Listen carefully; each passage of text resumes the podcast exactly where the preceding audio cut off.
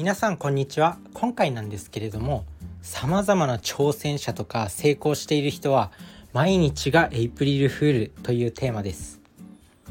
エイプリルフール先日もう終わったんですけど自分自身がこのエイプリルフールに関して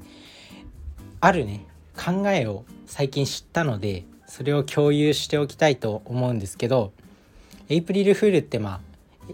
4月1日には嘘をついていいみたいなそれで SNS でなんかこう大喜利じゃないですけどなんか変な嘘をつくアカウントが大量発生するっていうのが、まあ、毎年のね風物詩になっております。でまあそんな感じでエイプリルフールってまあ嘘をつく日みたいな感じに認知されてると思うんですけどで今回のテーマがそのエイプリルフール毎日がそのうまくいってる人とかすごい挑戦してる人っていうのは毎日がエイプリルフール。でこのエイプリルフールに関してエイプリルフールのフールっていうところがまあ嘘っていう意味なんで、まあ、そこをねエイプリルドリームに変えてもいいだろうということで。エイプリルドリームね。例えば年商100億を稼ぐ経営者になるとか世界で一番有名な作家になるとかそういう嘘。まあ要はドリームですよね。そういう嘘はどんどんついていこうよっていうお話。でやっぱこううまくいってる人成功してるっていう人はもう毎日がこういうエイプリルフールで生きてるんじゃないかなっていうふうに思います。このエイプリルドリームっていう考え方自分自身も Voicyっていうアプリでいろんな著名人の放送をねこう聞くんですよ。でその中で喋ってた自分自身 Voicyねなかなかこう全部もう聞きたい放送がありすぎて全部聞ききれないから後で聞くとかにめちゃくちゃ保存しちゃうんですよね。それでまあ4月1日ではなくこの4月5日にこれを喋ってるわけなんですけどやっぱエイプリルフールっていうなんか嘘ってネガティブじゃん。嘘ってすごくネガティブだからあんまり好きじゃない。だけどこういう何て言うんだろう。前向きな嘘っていうのかな。夢みたいな夢を語るみたいな嘘。他人からバカにされるよそりゃ。お前にできるわけねえだろとか。なんかそんなことをやって何になるの？みたいな、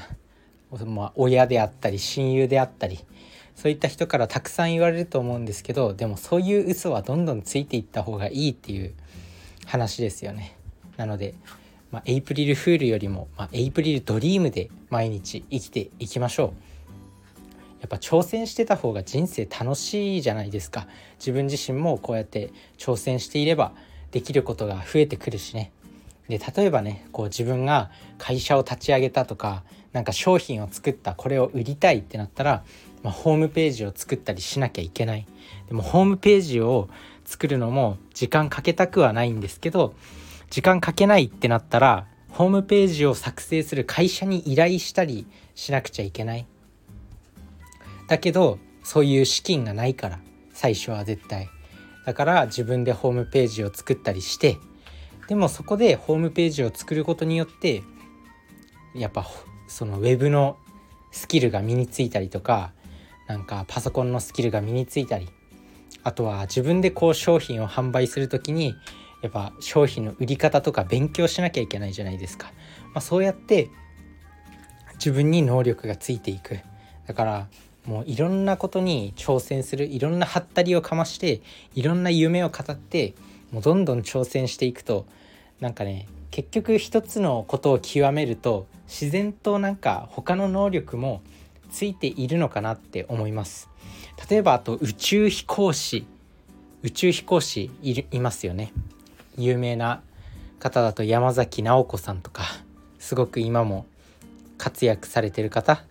まあ、全国で宇宙の素晴らしさを素晴らしさを届ける授業とかしてすごい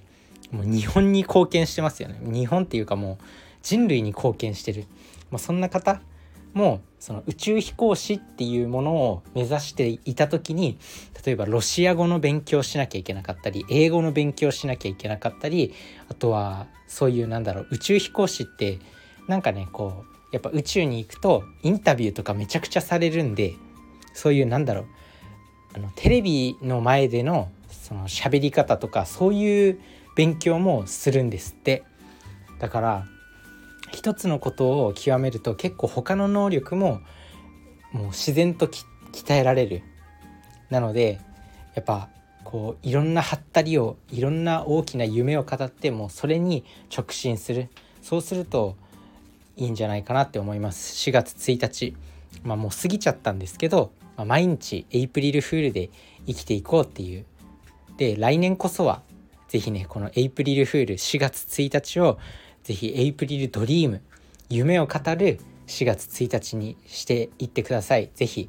まあね今回の放送でこういうことこういう単語っていうかこういう考え方があったんだなって思い出していただけるといいのかなって思います。